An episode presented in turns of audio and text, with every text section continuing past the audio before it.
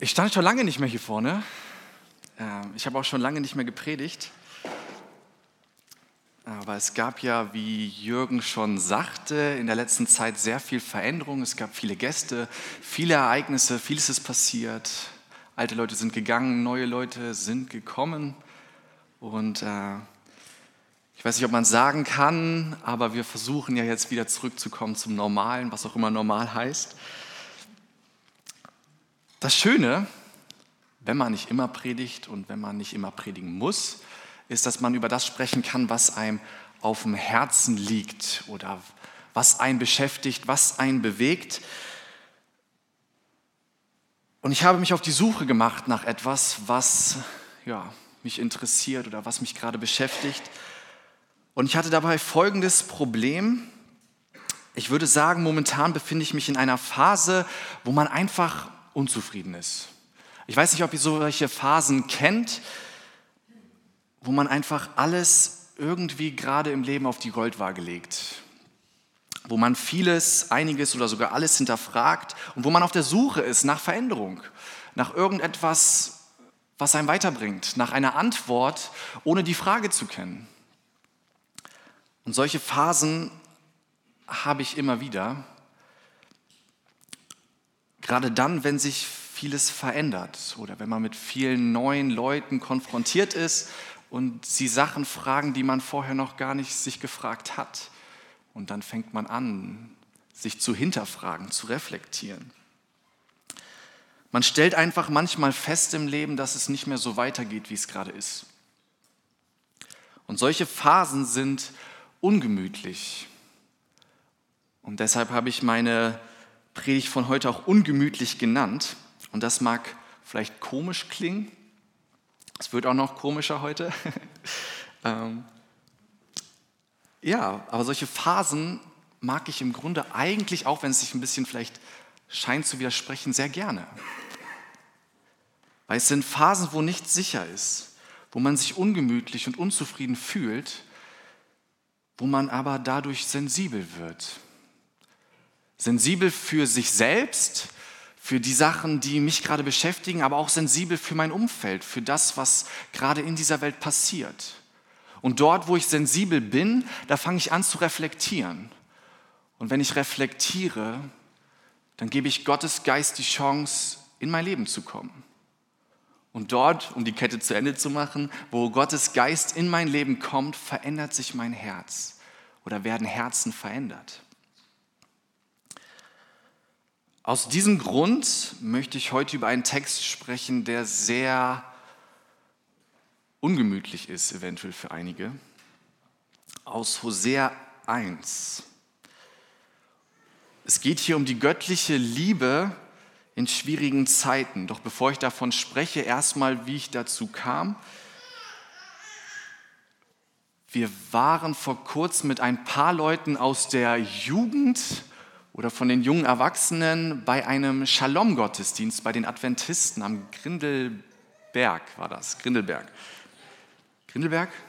Grindelberg. Ich verwechsel es immer mit Grindelwald. Äh, Grindelberg. Und da haben sie das Motto von der Nacht der Kirchen aufgegriffen. Ich weiß nicht, ob ihr ein paar Veranstaltungen besucht habt. Das Motto war, oder ich weiß nicht, ob es sogar noch ist, Nacht der Kirchen, äh, das Motto war Glück. Und in diesem Gottesdienst fiel ein Satz, der mich sehr schlucken ließ. Der Satz hieß, Gott möchte, dass wir glücklich sind. Wenn man das so hört, dann, was soll man dazu sagen? Klingt sehr gut, klingt sehr schön. Aber ich glaube, um es vorsichtig zu sagen, wir Menschen leben momentan in einer sehr schwierigen Zeit.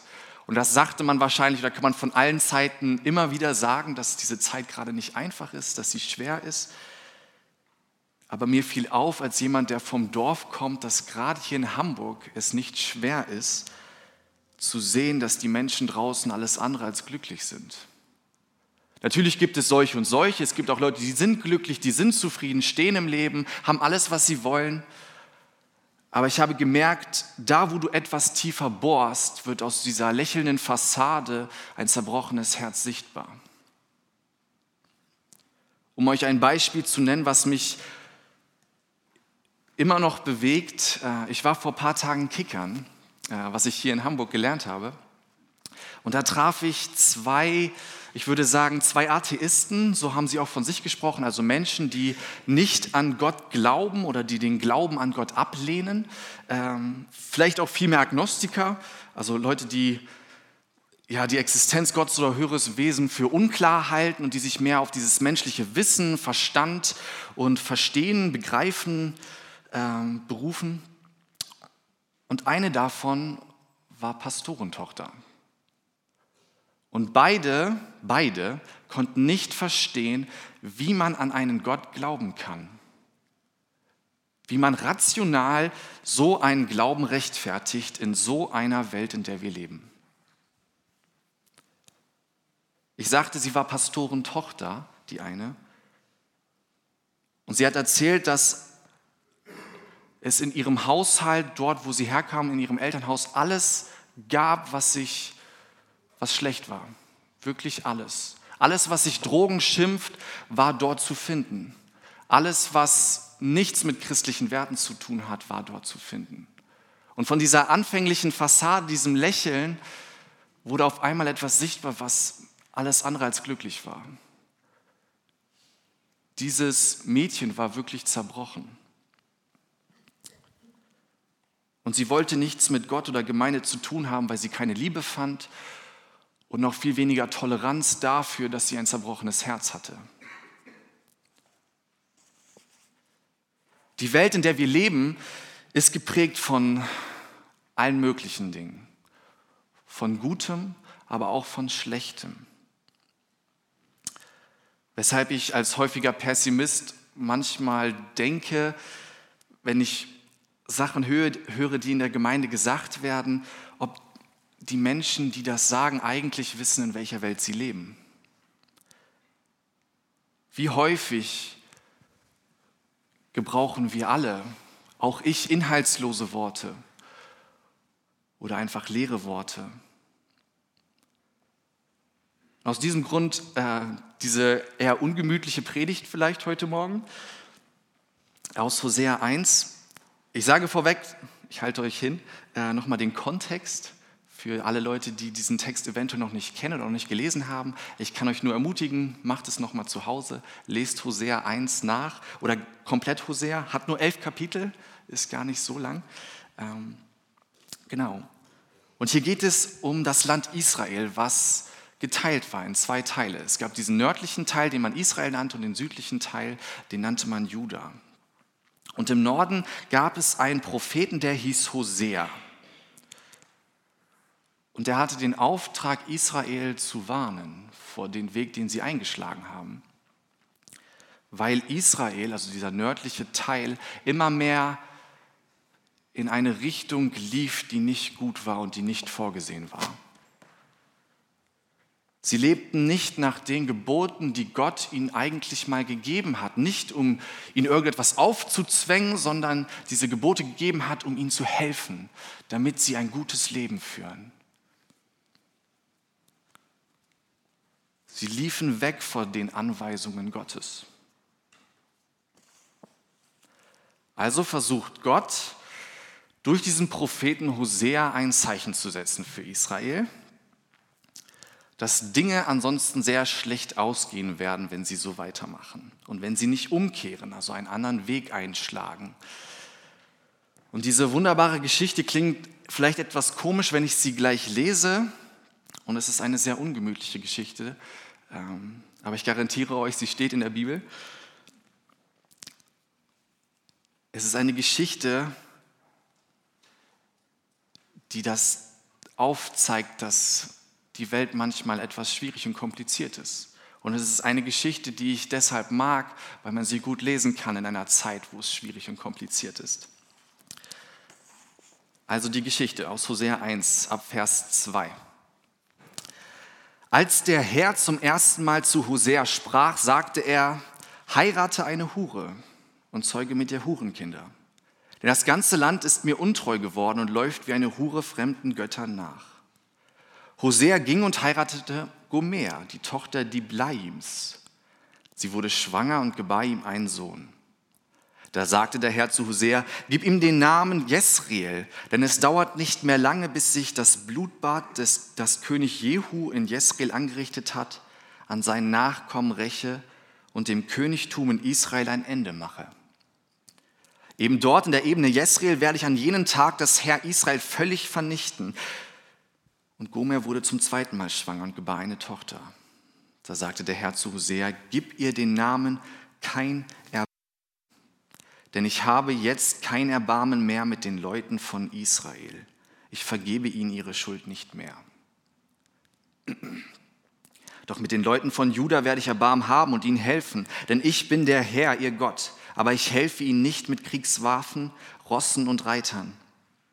Als Gome ihre Tochter kein Erbarmen nicht mehr stillte, wurde sie zum dritten Mal schwanger und gebar einen Sohn. Der Herr sagte, gib ihm den Namen nicht mein Volk, denn ihr seid nicht mehr mein Volk und ich bin nicht mehr für euch da.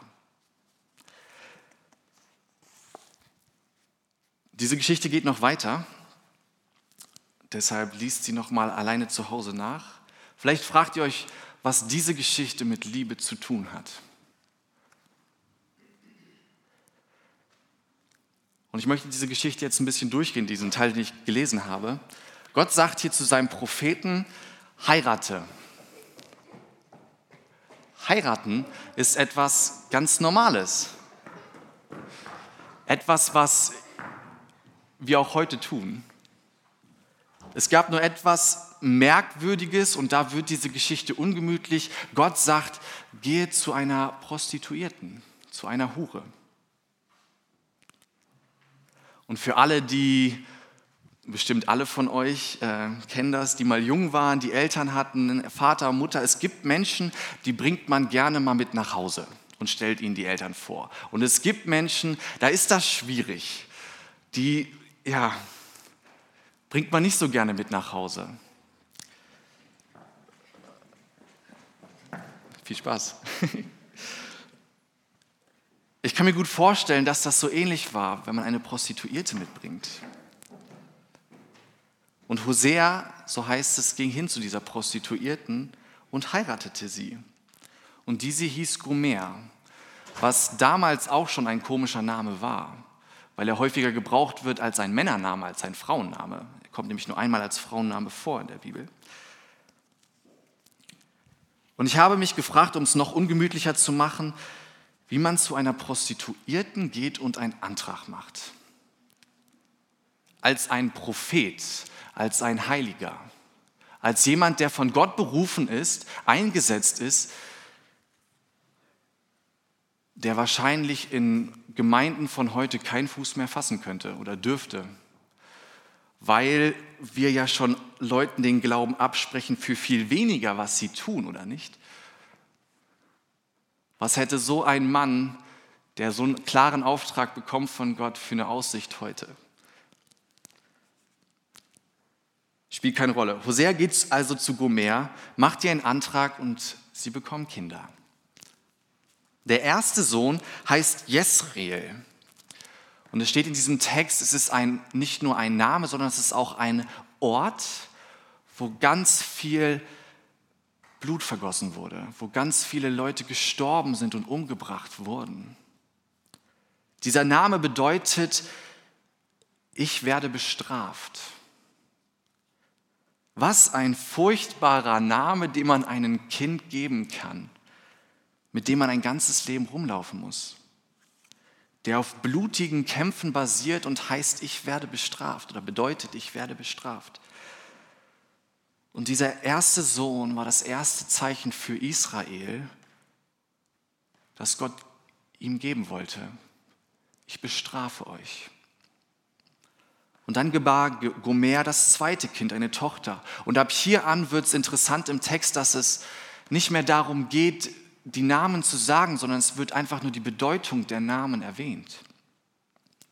In älteren Übersetzungen steht trotzdem der Name drinne.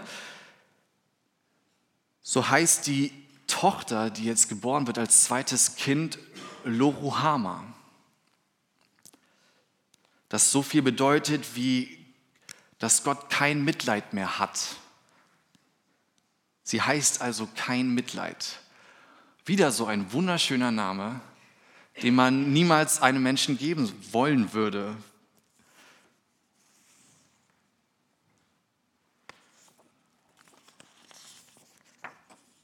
Und dann wird das dritte Kind geboren. Dieses heißt Lo Ami, was so viel bedeutet wie du bist nicht mein Kind.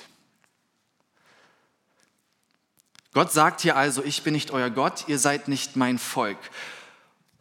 Und dann ist diese Geschichte zu Ende, die ich erzählt habe oder vorgelesen habe, aber sie geht noch weiter. Es passiert noch viel mehr. Wenn ihr diese Geschichte weiterlest, handelt diese Geschichte davon, dass Gomer sich trennt von der Familie und wieder zurückkehrt zu ihrem alten Leben.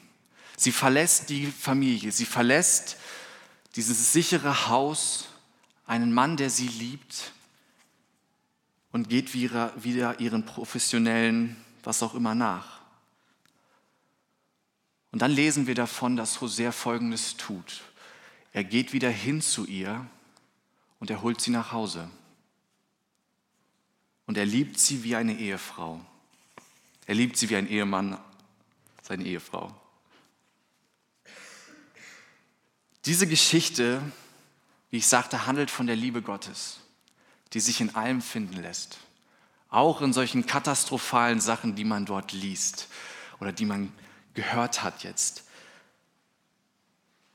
Und wenn uns eins diese Geschichte lehrt, dann, dass wir uns auf diese eine Sache verlassen können und dürfen dass die Liebe Gottes alles durchdringt, auch die schwersten Zeiten, die schwersten Phasen, in denen wir leben. Was nicht bedeutet, dass wir kein Problem haben werden, dass alles Friede, Freude, Eierkuchen sein wird. Nein, es heißt, dass Gottes Liebe sich auch in diesen Phasen, in diesen Zeiten finden lässt. Vielleicht gibt es einige von euch, die alles gerne wortwörtlich verstehen und auch diesen Text wortwörtlich lesen. Aber es ändert nichts an diesen theologischen Gesichtspunkten, dass es sich hierbei um eine Metapher handelt, die Gott Israel geben möchte durch diesen Propheten, durch diese Beziehung, die er hier zeigt. Es handelt sich um eine Metapher, die Israel helfen soll, sich in diesen bescheidenen Zeiten zurechtzufinden, zurückzufinden. Von dem, was schief lief und was eigentlich gut laufen sollte. Hosea zeigt uns hier, dass egal wie bescheiden manches läuft, du kannst darauf vertrauen, dass Gott dich lieb hat und du seine Liebe auch in solchen Phasen findest. Und Hosea ruft die Israeliten auf, mit sich selbst zu ringen. Es ist eine Geschichte, eine harte und ungemütliche Geschichte für eine harte und ungemütliche Zeit. Und diese Geschichte ruft auch uns auf, hinter unsere normale Begrenztheit zu schauen und tiefer zu gehen. Dass diese göttliche Liebe uns wirklich heraushelfen kann aus Phasen und Zeiten, wo es nicht einfach ist. Dass diese göttliche Liebe uns einen Ort zeigt und einen Ort zeigen kann, wo wir andere Leute finden, die diesen gleichen Weg gehen. Gemeinde. Ein Ort, wo wir Versöhnung erfahren, Erbarmen, Gnade, Liebe, wo wir auftanken können. Ein Ort, wo Gott ist. Und ich möchte an dieser Stelle mal einen Appell machen, denn ich glaube, es ist wichtig für uns heute Metaphern und Bildern zu suchen, die wir Menschen kennen die uns helfen, genauso wie diese Geschichte ein Bild ist, durch das Leben hindurch zu navigieren, die uns Hoffnung zeigt, die uns zeigt, dass wir umkehren müssen, um wieder uns mit Gott zu versöhnen. Und vielleicht sagt ihr, wir sind Christen, wir haben doch die Bibel, wir haben das Evangelium von Jesus Christus und wir brauchen eigentlich keine anderen Metaphern. Dann gibt es leider diesen unumstreitlichen Fakt, dass heutzutage kaum einer noch die Bibel kennt. Die Bibel ist nicht mehr ein geläufiges Lexikon für Menschen, wo Menschen reinschauen, um zu erfahren, wie sie leben und handeln sollen. Wir tun es als Gemeindeleute, als Leute, die an Gott glauben. Aber Menschen außerhalb von Gemeinde, Menschen, die in dieser Welt leben, tun es nicht mehr. da die Geschichten sich in unserer Kultur größtenteils ver also verloren gegangen sind. Und das selbst unter uns Christen. Ich kenne einige Christen, die lesen immer nur noch das Neue Testament, gar nicht mehr das Alte Testament, weil sie diesen Geschichten überhaupt nichts abgewinnen können. Und dabei kann man auch von solchen Geschichten so viel lernen und so viel, ich spucke, so viel mitnehmen. Deshalb ist Kindergottesdienst, den wir hier haben, so wichtig weil wir über alte Geschichten reden, Geschichten vermitteln wollen an Kinder, von denen man so viel lernen kann. Weil wir in einer Zeit leben, wo man solche Sachen verliert, schnell verliert. Also mein Anliegen, weshalb ich meine Predigt auch ungemütlich genannt habe, ist, dass wir vielleicht darüber mal beten sollten oder damit ringen sollten, uns zu trauen, mal etwas Ungemütliches zu tun, zu machen. Weil ich glaube, wir zu lange zu bequem gelebt haben. Dass alles zu gemütlich geworden ist.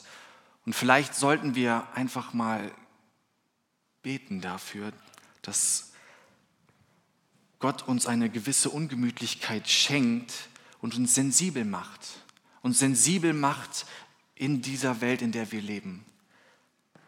Und das ist hart zu beten und hart zu vertreten, sage ich mal. Aber es ist, wie ich schon am Anfang sagte, wer sich ungemütlich oder unzufrieden fühlt, der wird sensibel für sein Umfeld und für sich selbst.